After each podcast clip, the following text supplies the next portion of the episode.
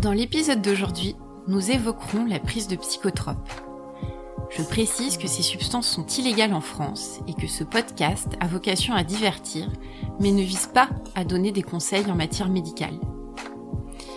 Ceci étant dit, vous connaissez peut-être la série documentaire Netflix Voyage aux confins de l'esprit. Dans le premier épisode, un volontaire teste les effets du LSD à l'hôpital universitaire de Bâle.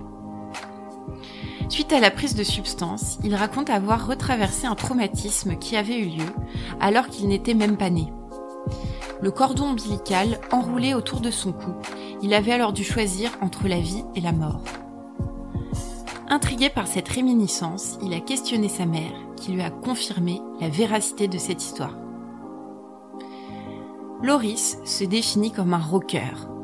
Ce lyonnais de 30 ans n'a jamais cherché à rentrer dans les cases. Épris de liberté, il a toujours souhaité vivre sa vie à mille à l'heure, quitte parfois à prendre des risques. Un jour, alors qu'il avait pris du LSD, il a, lui aussi, à nouveau traversé un traumatisme de sa petite enfance. Un chemin de vie semé d'embûches et de découvertes qui l'a amené plus loin qu'il ne l'aurait imaginé.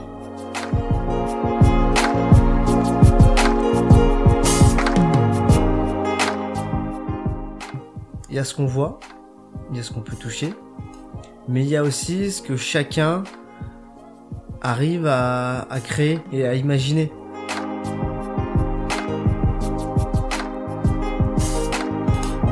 J'ai été élevé moi plutôt euh, plutôt dans le dans la spiritualité un peu catholique, mais c'était très léger. C'est-à-dire que c'était mes grands-parents qui qui croyaient, qui avaient été élevés comme ça. Et nous, on a juste été baptisés avec mon frère. Et j'ai fait un peu de catéchisme quand j'étais ado, mais euh, c'était vraiment très léger. euh. on a surtout été élevés dans le fait de euh, de rechercher à se à se développer et à et à trouver qui on était quoi. Voilà, c'était plus ça dans ma famille. En tout cas, du côté de ma mère, c'était c'était vraiment ce- cet esprit de il faut que chacun se trouve, il faut que chacun soit qui il est. Voilà. C'était surtout ça la vraie euh, la vraie philosophie. Super. Et du coup, ça se manifestait comment un peu dans la manière euh, dont ta mère, donc notamment, abordait les choses euh, euh, envers ton frère et toi? Enfin, elle avait, elle vous l'a dit ou en fait pour toi c'était quelque chose de sous-entendu dans l'éducation qu'elle euh, t'a donnée? Bah, c'était assez euh, subtil. Alors, il faut savoir, je vais surtout te parler de ma mère Ok. euh, en bien, plutôt de mon père en mal. Comme ça, je le, voilà, je te mets le truc direct. Mais euh, non, ma mère, c'était très subtil. C'est-à-dire que, par exemple, tu vois, sur la politique, elle a toujours eu ses idées. Elle sait euh, ce qu'elle vote. Mais elle nous a jamais influencé, elle nous a jamais dit il faut faire ci, il faut voter ça, ça c'est mieux, ça c'est machin. On a toujours pu discuter avec ma mère, échanger, mais jamais elle a essayé, tu vois, de, de nous dire s'il faut faire ça. Mon père, c'est un peu l'inverse. D'accord. C'était plutôt en mode euh, ça c'est le mieux, donc il faut penser ça. Donc en fait, t'as eu euh, un peu comme deux modèles euh, contradictoires euh, du côté de ta mère et du côté de ton père. Ouais, mais ce qui a donné euh, deux, deux fils un peu contradictoires. Euh, on est tous contradictoires. Ça peut te rassurer. Grave. Ok. Et du coup, euh, donc par rapport à cette éducation, donc euh, je dirais, si je résume, un peu ouverte quand même, Ouais. où finalement était toléré, euh, enfin tout était toléré, j'imagine. Enfin, tout était toléré en termes de croyances. Ouais, Peut-être à partir du moment où tu t'épanouissais en tant qu'individu. ouais. Tu me dis si je me trompe, hein, évidemment. Non, non, c'est ça, ouais, c'était ça. Ok, à partir de là, toi, est-ce que tu te souviens avoir cru en quelque chose? Non. Non, Rien du tout. Rien du tout. Euh... Enfin, rien du tout. En tout cas, pas dans ce qu'on, dans ce qu'on, dans ce qu'on peut trouver euh, de manière générale. Moi, j'ai toujours cru euh, en, la nature. J'ai toujours cru que, de toute façon, euh, la nature était forte, que nous, on pouvait faire ce qu'on voulait. euh, on allait un jour ou l'autre disparaître, et si on disparaissait pas.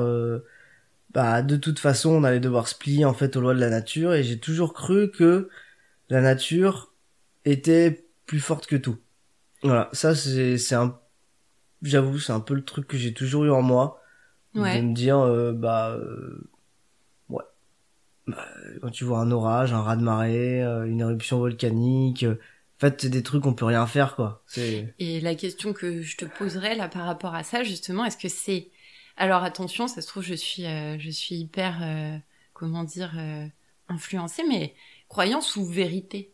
Parce que finalement, c'est vrai que bon, quand on observe euh, bah ce que tu dis justement des cataclysmes, des choses comme ça, souvent quand même on se rend bien compte qu'on n'est pas grand chose nous les êtres humains en tout cas ah ouais ouais. et qu'il y a une force euh, qu'il y a une force dans la nature beaucoup plus importante Ouais. que ce que nous tout ce qu'on pourra déployer même en technologie même tout ça Ah oui, c'est bah oui, ça c'est clair. Et peut-être c'est là où moi j'ai toujours eu ce ce cette euh, ce le mal, enfin le j'ai eu du mal à faire cette différence, je pense, ok entre vérité et croyance. Moi, je suis je je vais pas dire je crois en ce que je vois, mais un petit peu. un peu quand même Voilà. ok Je crois en tout cas en ce que je ressens surtout. d'accord ouais qui est encore autre chose Ouais. effectivement c'est intéressant Mais, mais je crois en ce que je ressens et, euh, et en ce que je, en ce que j'ai moi à l'intérieur de moi, de, de ce qui me traverse, de ce qui me, euh, de, de ce qui me fait vibrer, de ce qui me fait. Euh... Mais euh, ouais, j'ai- toujours eu du mal à croire à des trucs qui, qui, qui, j'allais dire qui n'existent pas. ouais. Je sais pas si ça existe ou pas, mais en tout cas qui pour moi ne semblaient pas réels.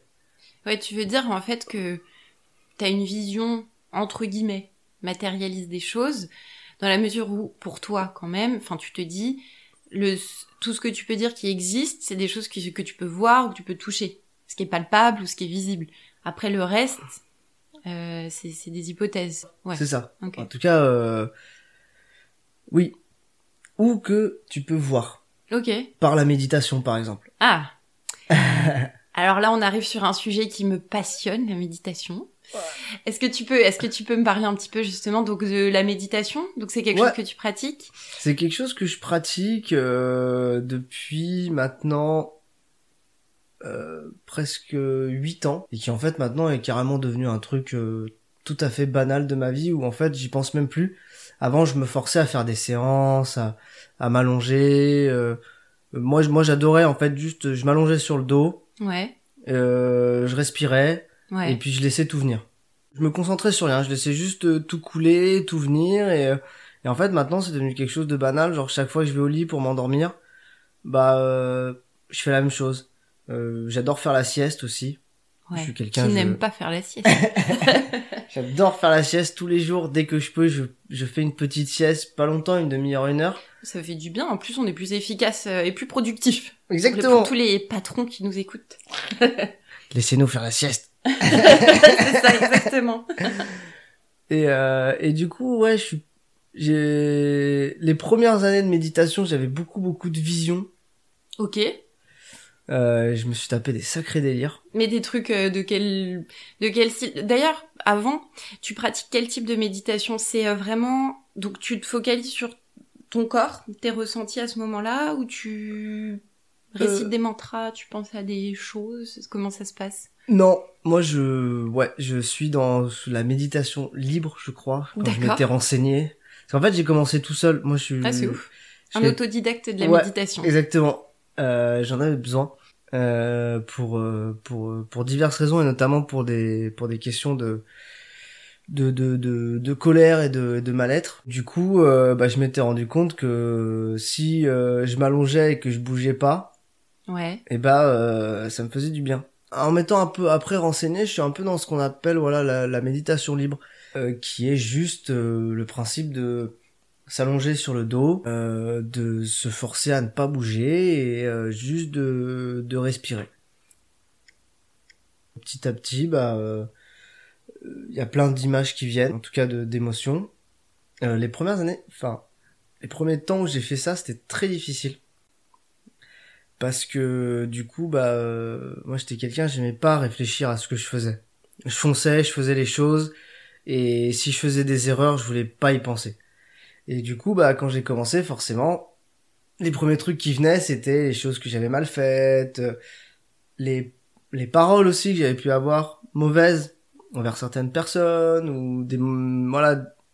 Et après vient la deuxième phase au bout de on va dire un petit quart d'heure de ok j'ai fait des, j'ai fait ci, j'ai fait ça, c'est pas si grave, ou, ok, pourquoi j'ai fait ça? Ah, bah oui, tiens, peut-être, ça lie à quelque chose d'autre, et puis en fait, on, c'est comme, euh, c'est comme si on était face à une pelote de laine emmêlée et qu'on tirait un fil et que petit à petit le, le truc se défaisait tout seul, quoi.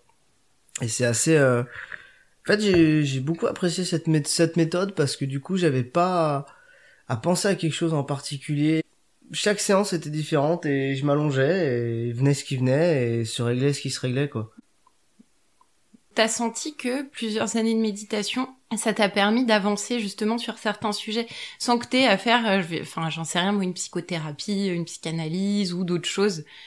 Euh, T'as senti que ça dénouait justement, puisqu'on prend la, la métaphore des, des fils et de la pelote, que ça dénouait des problématiques et des choses que tu portais? Ouais. Ouais, ça en a dénoué pas mal. D'accord. ça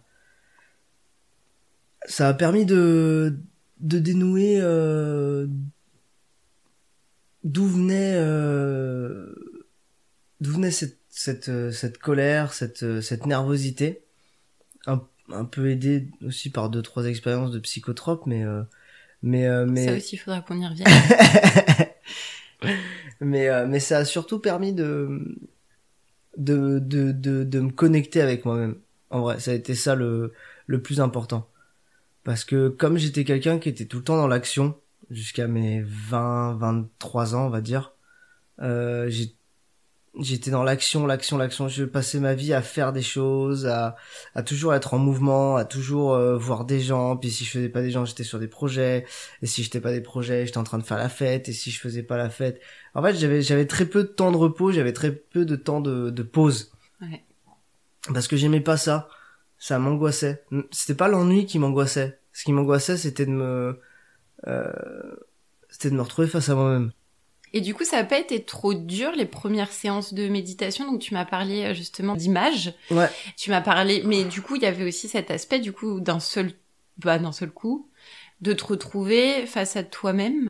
si c'était l'enfer Hmm. ah franchement les, les premières en plus je les ai commencé vraiment dans une phase de ma vie où j'étais euh, j'étais dans une très grosse dépression euh, non les premières ça a été ça a été l'enfer c'était c'était beaucoup de c'était beaucoup d'images teintées de rouge euh, c'était beaucoup de beaucoup de d'erreurs que je revoyais de en fait c'était beaucoup de moments de colère que je revoyais surtout Ok. de, comment je m'étais comporté De ta euh, colère à toi. Ouais, ouais, de, de ma colère à moi et de, et de ce qu'elle, de ce qu'elle avait fait subir à des gens que j'aimais et de ce qu'elle m'avait fait subir aussi. Dans un premier temps, en fait, t'as eu une espèce de première phase où t'as dû un peu confronter tout ça. Ouais. Et puis, un peu comme tu l'expliques pour une séance de méditation euh, classique, en fait, au début, t'as toutes les images, euh, bah, on va dire un peu négatives de ta journée qui te reviennent. Et puis après, une fois que c'est passé, finalement, tu peux enfin euh, te permettre de te détendre, d'être bien et de ressentir, quoi. Ouais, Et donc, c'est ça que ça t'a fait aussi sur les huit années. Ouais, ça m'a permis, ouais, de, de trouver ce, ce truc de, de, de détente, Ouais. euh, et euh, d'acceptation aussi. D'acceptation que, bah, euh, je suis ce que je suis et, bah, des fois je m'emporte un peu, euh, des fois, euh, des fois j'ai des petites phases où je suis un peu plus nerveux euh, que d'autres parce que je manque de sommeil, parce que, parce que, parce qu'il y plein a de plein de raisons des Ouais. fois, euh, on sait pas trop raisons. pourquoi et, euh, Ouais. Et ça m'a permis, ouais, de, de pas mal, euh, dédramatiser, même si je reste un grand euh, drama king, mais Ici, on aime les drama kings, les drama queens. tu m'étonnes. Bah, les gens, les gens un peu sensibles aussi, quoi, qui ressentent fort les choses et donc qui Ouais. réagissent fort aux choses aussi. C'est, c'est un peu le. Je pense qu'il y a, il y a, après, je pense qu'il y a deux aspects en fait aux gens comme ça qu'on dit drama, c'est que à la fois t'es quelqu'un, euh, je pense, qui reçoit beaucoup de choses et de manière forte, donc tu peux réagir de manière forte.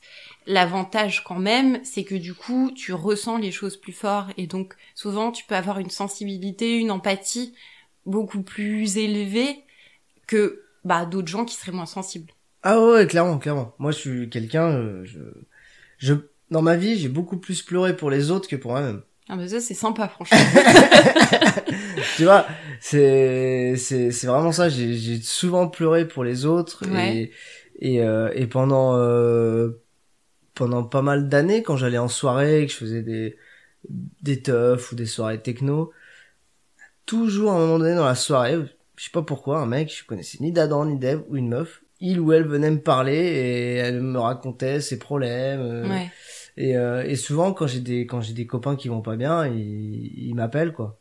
Tu sais euh, être quelqu'un aussi euh, à l'écoute Ouais. et euh, peut-être même enfin donner les bons conseils ou en tout cas réconforter et tout quoi. Ouais ouais c'est ça. Mhm. Bah, bon le problème c'est que pendant des années j'avais les bons conseils, j'avais la bonne écoute pour les autres mais pas pour moi. Ouais.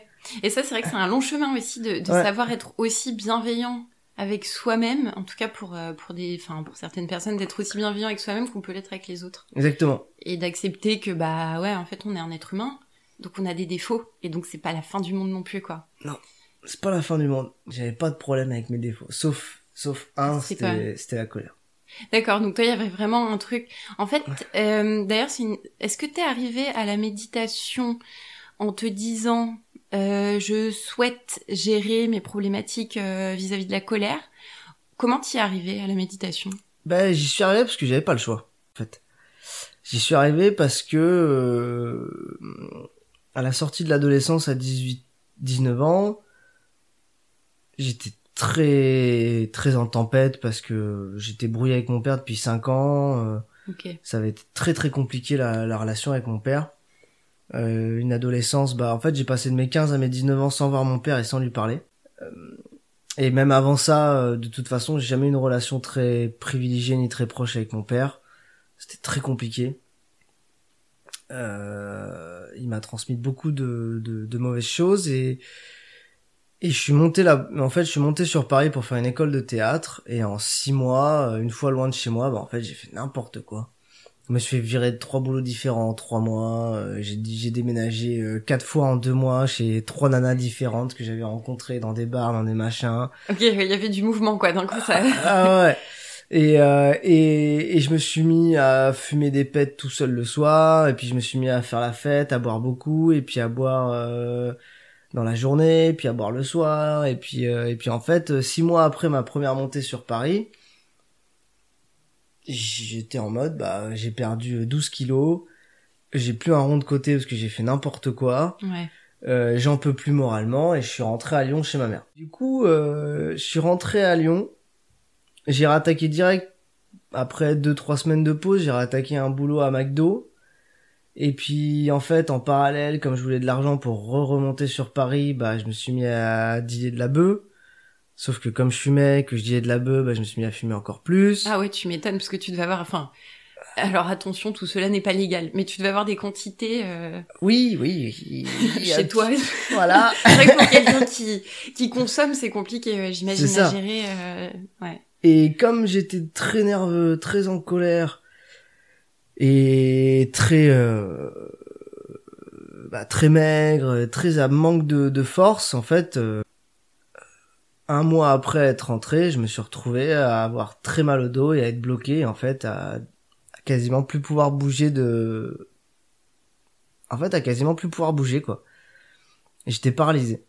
T'es resté pendant trois mois. Ouais. allongé sur, euh, j'imagine, ton lit ou lit canapé, euh, canapé. Ouais, c'est ça. Ouais. J'étais sur le canapé, euh, j'étais sur le lit, de temps en temps je sortais. Euh... Mais ouais, ça a duré trois bons mois où euh, je pense que c'était entre le l'aspect, ouais, c'était c'était entre le, le psychologique et le corporel où euh, me lever de mon canapé pour aller aux chiottes, c'était c'était insupportable. Ouais. Et puis en plus, bah, les médecins, qu'est-ce qu'ils ont fait? Bah, ils m'ont donné de la codéine euh, pour pouvoir euh, pour pouvoir avoir moins mal. Sauf que la codéine, bah, ça me cassait en deux. J'en ai pris euh, deux semaines et au bout de deux semaines, j'ai dit, euh, bah, je préfère fumer des pets en fait. ça me rend moins con et et j'arrive quand même à tenir une discussion. Ouais, ok. Et ça te soulageait aussi? Ouais, un petit peu. Ouais, Bah, c'était ouais. c'était le danger aussi. Comme ça me soulageait la bœuf, je me disais ah ça va, c'est un peu me- c'est un peu thérapeutique. Oui. Une connerie quoi.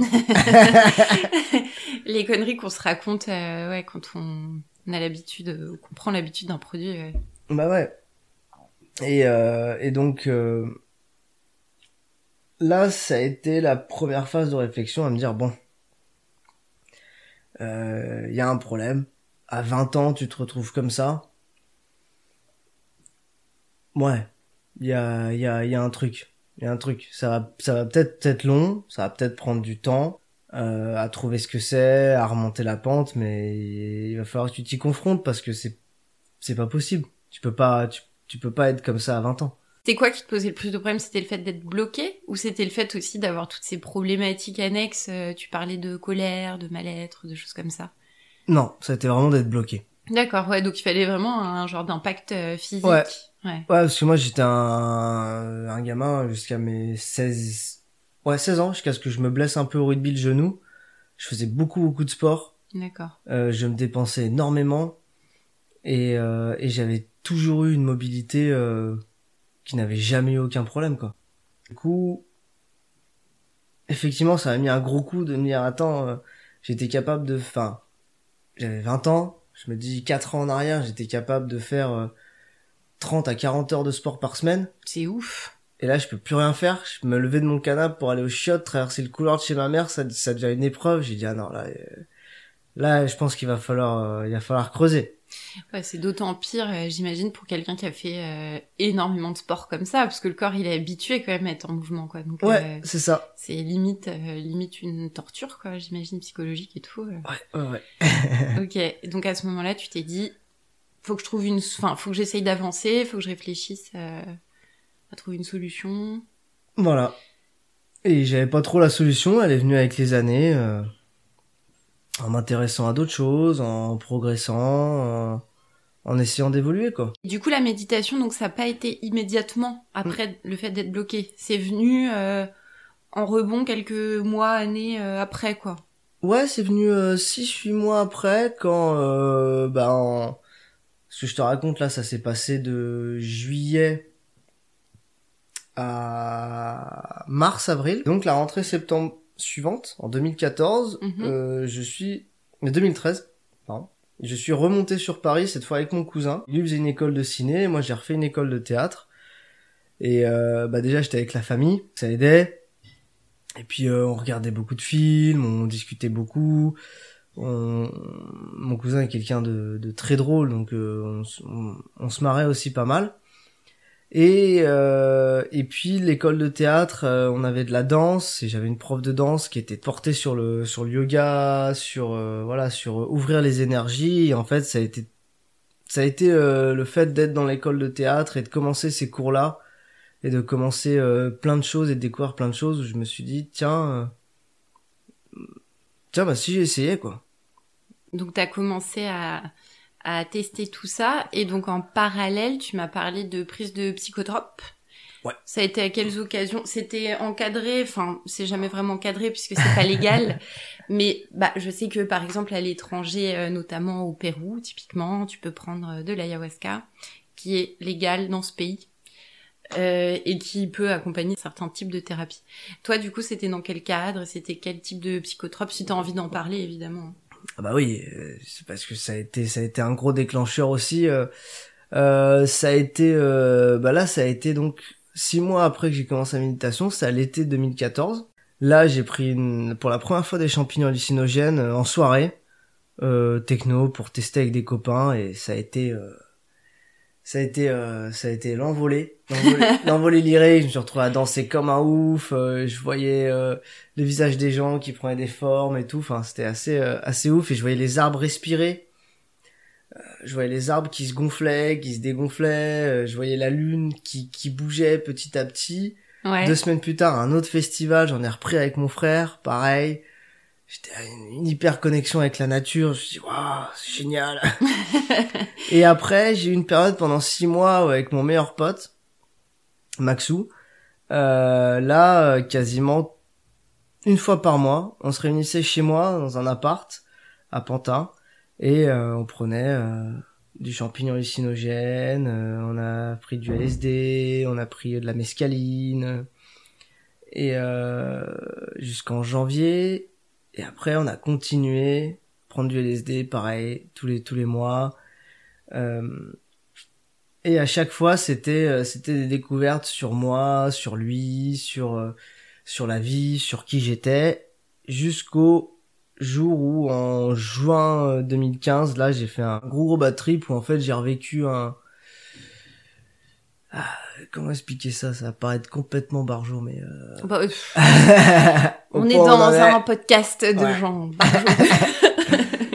En fait, je me suis, je, suis, je voulais aller pisser, donc je m'assois sur le toilette et euh, je, je vois une petite pastille rose comme ça sur le mur qui d'un coup grossit euh, avec euh, une tête en fait avec un sourire démoniaque, des Oula. lunettes, un chapeau et ça me transperce.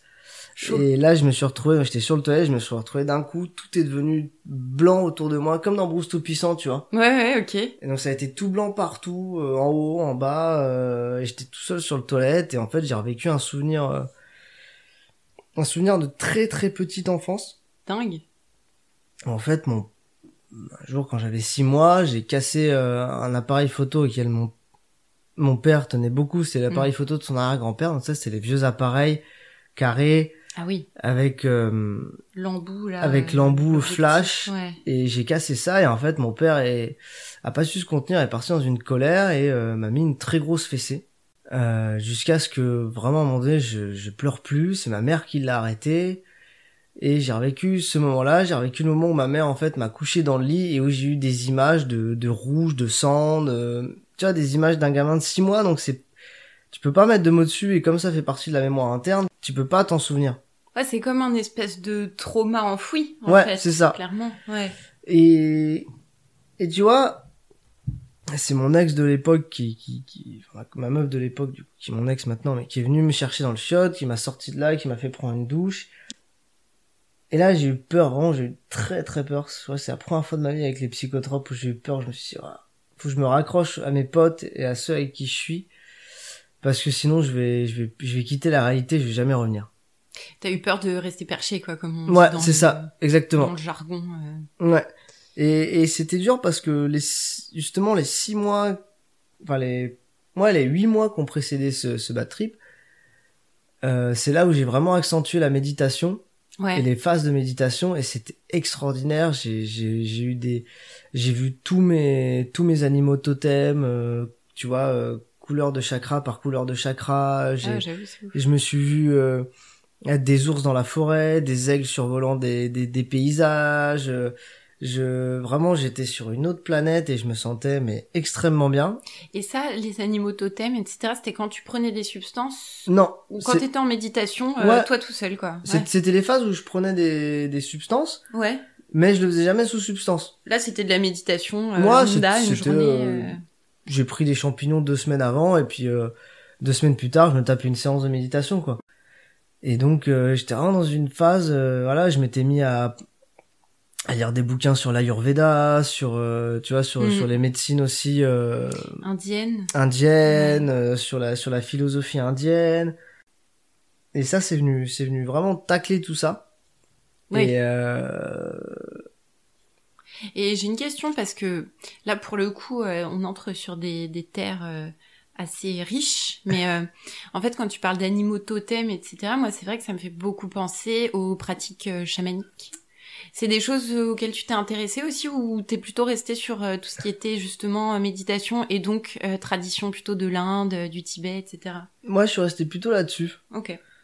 Euh, en- j'ai des amis qui m'en ont parlé tout ça et euh, euh, je sais pas c'était la phase où je, je sentais que j'avais besoin de j'avais besoin de ça donc j'allais là-dedans j'avais pas trop envie de me, me dévier Non, non, mais c'est clair. Et puis, d'autant que après, une fois qu'on trouve quand même une pratique euh, comme la méditation qui nous aide, bah, quand on trouve quelque chose qui nous convient, en fait, ça sert à rien de, de partir, quoi. Enfin, Bah ouais. C'est, c'est déjà assez rare, donc. on y restait dedans ouais, c'est ça, exactement.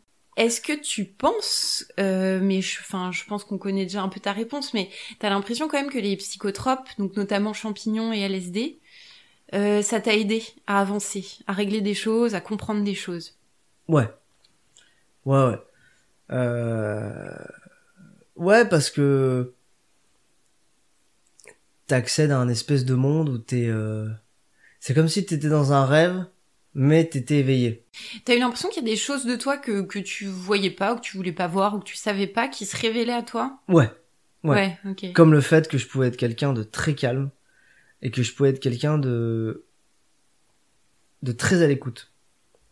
Moi qui qui euh, qui était justement dans une phase de ma vie depuis depuis quelques années où j'aimais beaucoup parler, j'aimais prendre beaucoup de place dès que j'étais en société. Euh, j'aimais beaucoup aussi euh, voilà attirer l'attention sur moi, machin. Et bah je me suis rendu compte que quand j'étais euh, quand j'étais sous perche, j'étais tout l'inverse.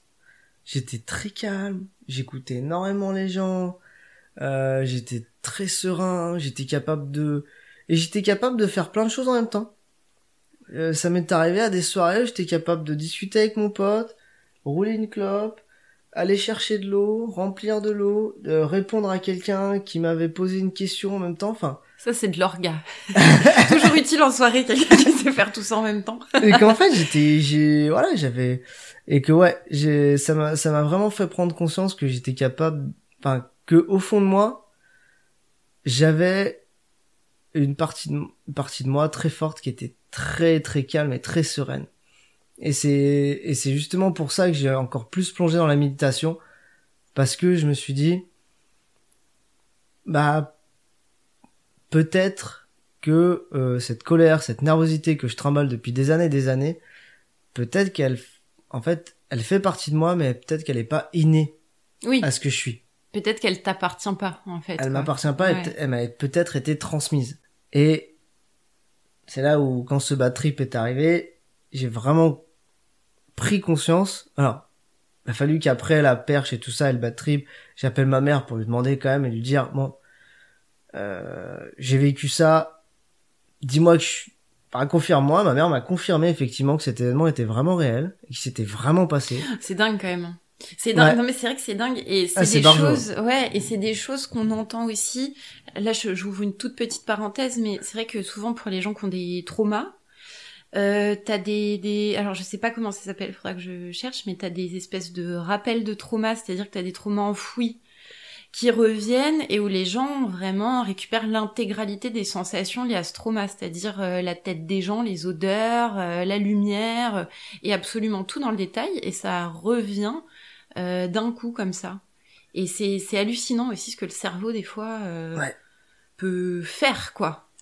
De ce qu'il est capable d'enfouir et de ce qu'il est capable de par trauma de, de laisser vraiment de côté quoi.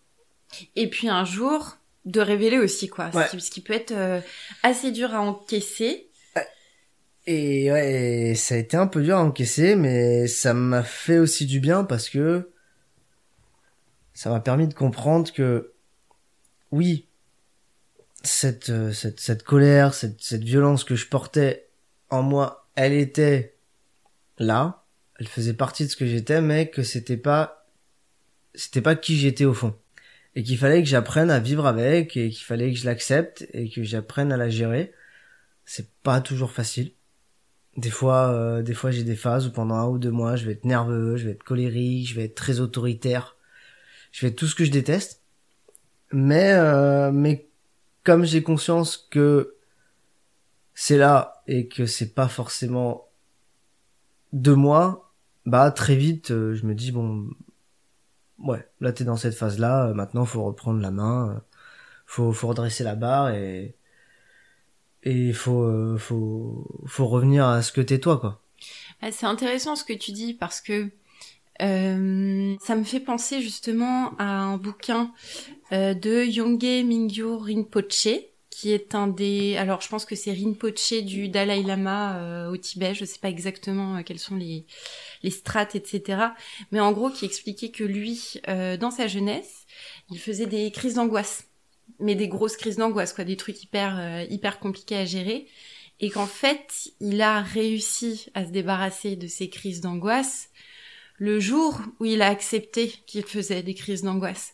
Et en fait, sur pas mal de d'aspects, je trouve de, enfin, je sais pas si c'est de la psychologie euh, ou d'autres choses, mais on dirait qu'il y a une étape d'accepter en fait ce qu'on porte pour peut-être pouvoir s'en défaire. Mais on n'est pas sûr parce qu'en fait, tant que tu veux t'en défaire, ça veut dire que tu l'acceptes pas. Et Eh donc oui. euh, voilà, c'est tout le, enfin, c'est tout le mécanisme un peu retort mais intéressant euh, de, de ce genre de sujet.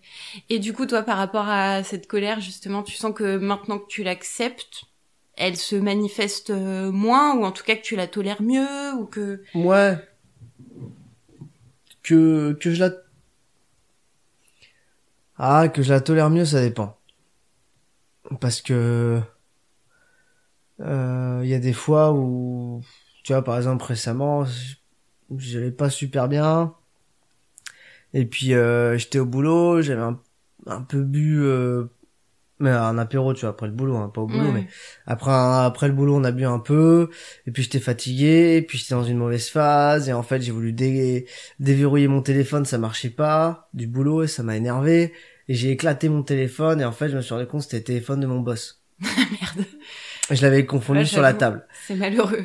Et, et je me suis mis dans un état la con après, je me suis mis à pleurer, je me suis mis à angoisser, machin. Et, je Mm. me- et tu vois, c'est c'est paradoxal parce que il y a il y a des phases où pendant euh, six mois ça va aller, je suis bien, et d'autres phases où euh, d'un coup ça va ressortir et j'ai envie de tout casser, j'ai envie de tout péter. euh, Ouais. et, euh, et j'ai envie de tout cramer autour de moi. et euh, mais euh, mais voilà, je, je pense que moi ce que je suis au fond, c'est que je suis quelqu'un d'impulsif. Mhm. Ça, je l'ai toujours été, ça fait partie de moi. Je suis impulsif dans parce que je suis très intuitif comme garçon, donc du coup, je suis très impulsif. Mais euh, l'impulsivité ne rime pas forcément avec de la colère ou de la violence. Hmm. Être impulsif, ça veut dire euh, réagir aux choses, ça veut dire euh, prendre des décisions euh, quand on sent que quelque chose va pas, bah hop, on impulse quelque chose. C'est ça l'impulsivité. Et... et je pense que voilà, il a fallu que je fasse cette différenciation entre l'impulsivité et la colère, mais euh, mais elle sera toujours là. Et je pense que j'aurais beau faire de la méditation, euh, prendre des, des drogues, euh, même même si un jour j'allais voir des moines au Tibet, je pense que de toute façon cette colère-là, elle disparaîtra jamais. Mhm. Elle m'a été transmise trop jeune, je pense, et du coup elle elle peut pas être effacée comme Mhm. ça. Par rapport à cette colère, c'est quoi ta croyance ou ta perception? C'est qu'elle t'a été transmise à cette phase où ton père, quand t'avais six mois, il t'a hyper engueulé euh, de fou?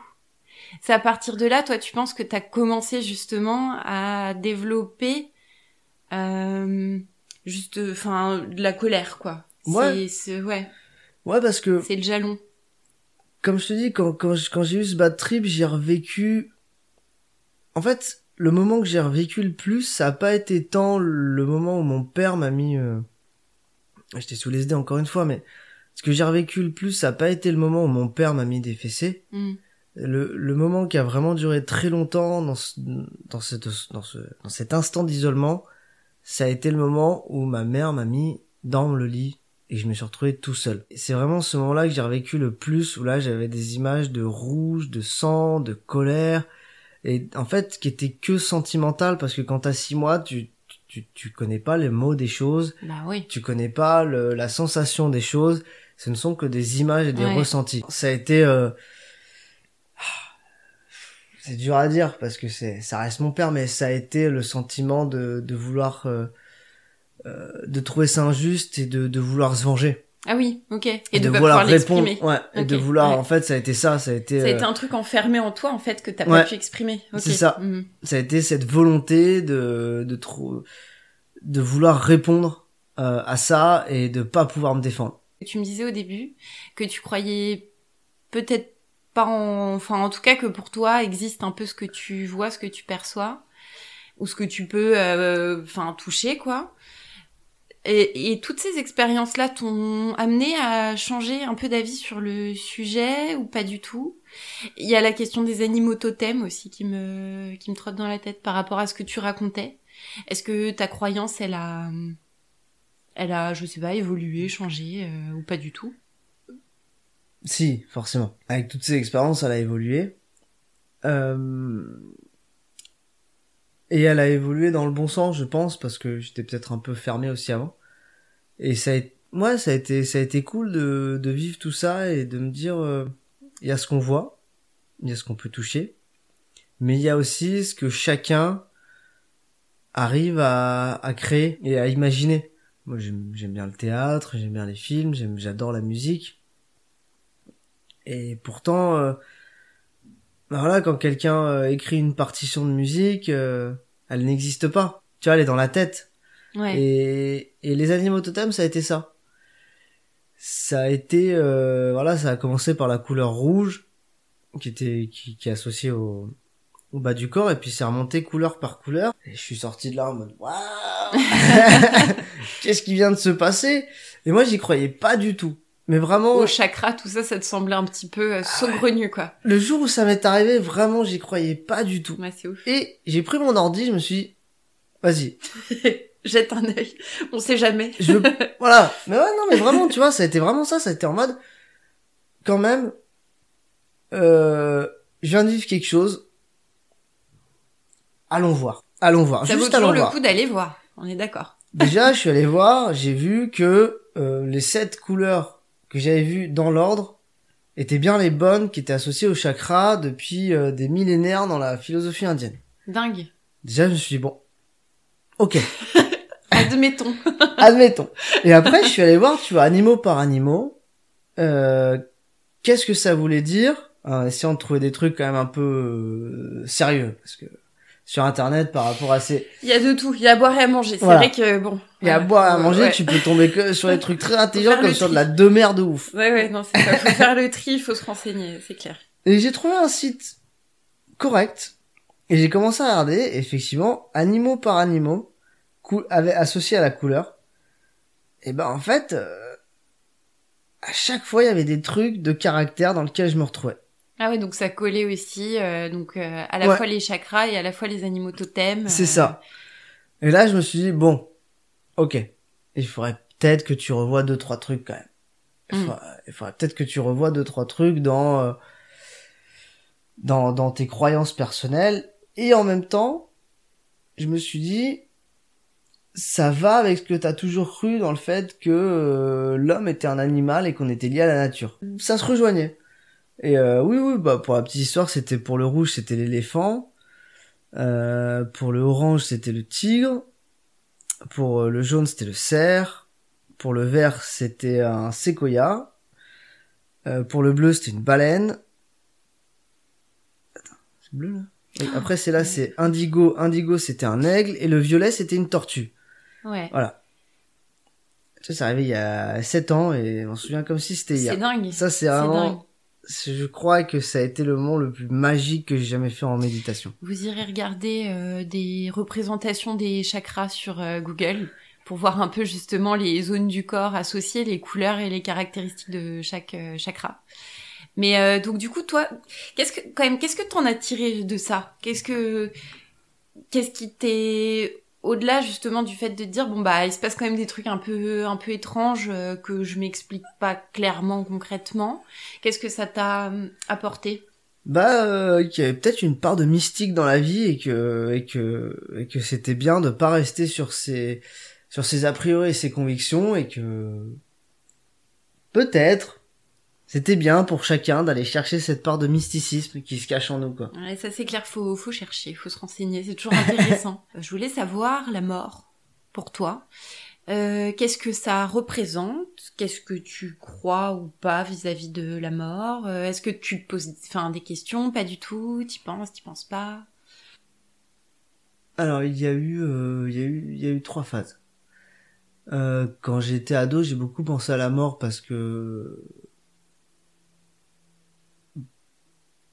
bon, j'en ai jamais parlé, mais j'ai eu deux trois moments de de, de pensée suicidaire.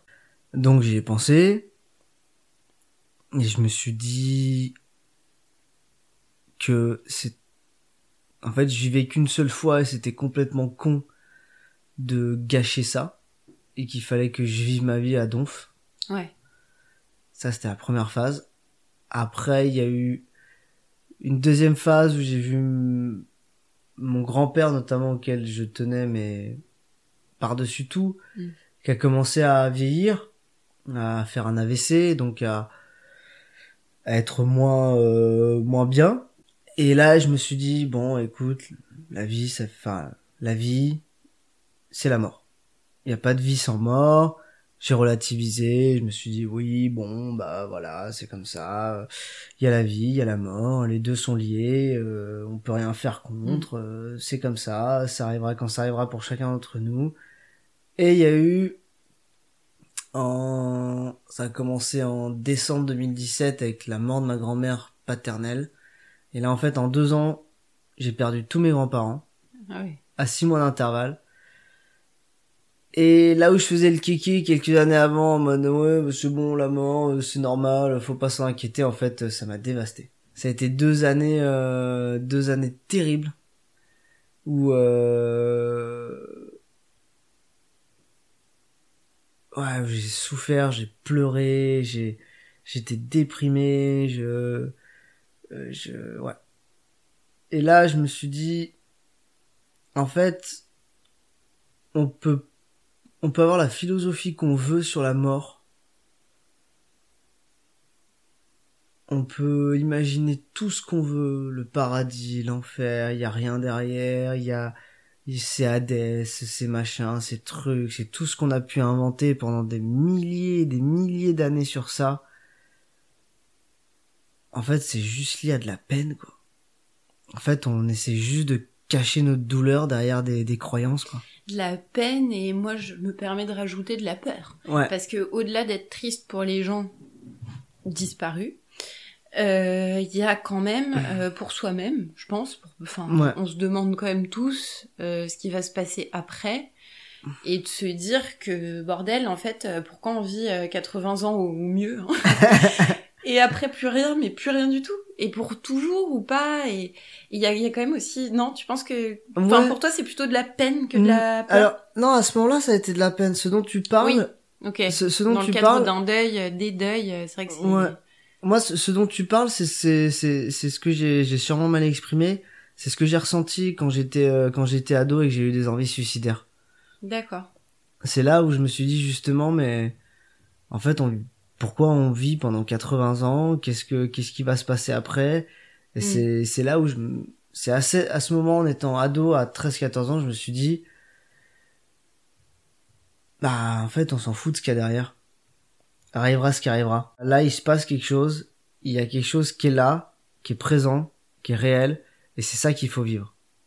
C'est bien dit. Euh, et donc du coup, pour toi, en fait, euh, c'est même pas vraiment une question, en fait. Enfin, tu sais que, comme tout le monde, que la mort, euh, enfin, c'est là et c'est pour tout le monde, mais c'est pas quelque chose, en tout cas, qui te, qui te questionne au quotidien ou qui Ouais. te. Non. Et même, mais même, j'ai, j'ai un peu tenté le diable. À partir du moment où j'ai compris ça, après, j'ai un peu tenté le diable. J'ai testé mes limites euh, avec un peu l'alcool. Quand j'ai eu mon permis, j'ai souvent conduit euh, bourré. euh, j'ai même conduit sous champignons. J'ai conduit en, ayant pris de la coke, des tasses. euh. Faudrait que je mette un avertissement. ne faites jamais ça. ne le faites Écoutez-moi. pas. Ne le faites pas, ne le tentez jamais. C'est complètement stupide. Et puis de toute façon, c'est illégal. Mais mais mais j'ai euh, j'ai j'ai jamais eu d'accident Ouais, ce, Parce qui, est, que- ce qui est cool. Parce que ce qui est probable, enfin, une chance aussi? ouais parce que je voulais pas jouer avec la mort. Euh, je voulais pas jouer avec. Je tiens trop à ma vie. Mhm. Je trouve que la vie c'est trop cool et que c'est une c'est une des meilleures choses qui puisse arriver. Peu importe ce qu'il y a derrière, s'en fout. Mais euh, mais le fait de vivre, de de ressentir, de d'échouer, de tester, de de réussir, de d'évoluer, je, je trouve quand même qu'avoir être vivant, être là, être présent, c'est quand même une des plus belles choses qu'on puisse avoir. Et j'ai jamais voulu sacrifier inutilement ma vie. J'ai plutôt, disons, euh, joué un peu, euh, un peu de temps en temps, quoi. De temps en temps, j'ai un petit peu été en mode, euh, tiens, si je fais ça à T'as un ce peu poussé moment-là, le curseur, Voilà. mais voilà, heureusement, il ne s'est rien passé de, de grave ou de, ou de dangereux. Euh, on va, je pense, s'acheminer tranquillement vers notre conclusion. Moi, je voulais savoir si tu as un conseil à donner euh, aux gens qui nous écoutent et qui peut-être, euh, pour certains, traversent des moments un peu difficiles, que ce soit bah, perdre euh, un être cher, euh, une phase, euh, j'en sais rien, de dépression ou même d'autres euh, épreuves. C'est quoi le conseil que, que, tu, le, que tu leur donnerais? Je dirais euh, en un se rapprocher des gens qui nous aiment et euh, même si parfois c'est difficile de recevoir de l'amour euh, bah de recevoir cet amour et d'écouter cet amour je pense souvent quand on est en dépression on a souvent quand on est mal on a souvent tendance à à écouter des reproches négatifs de gens qui ne sont pas très proches de nous.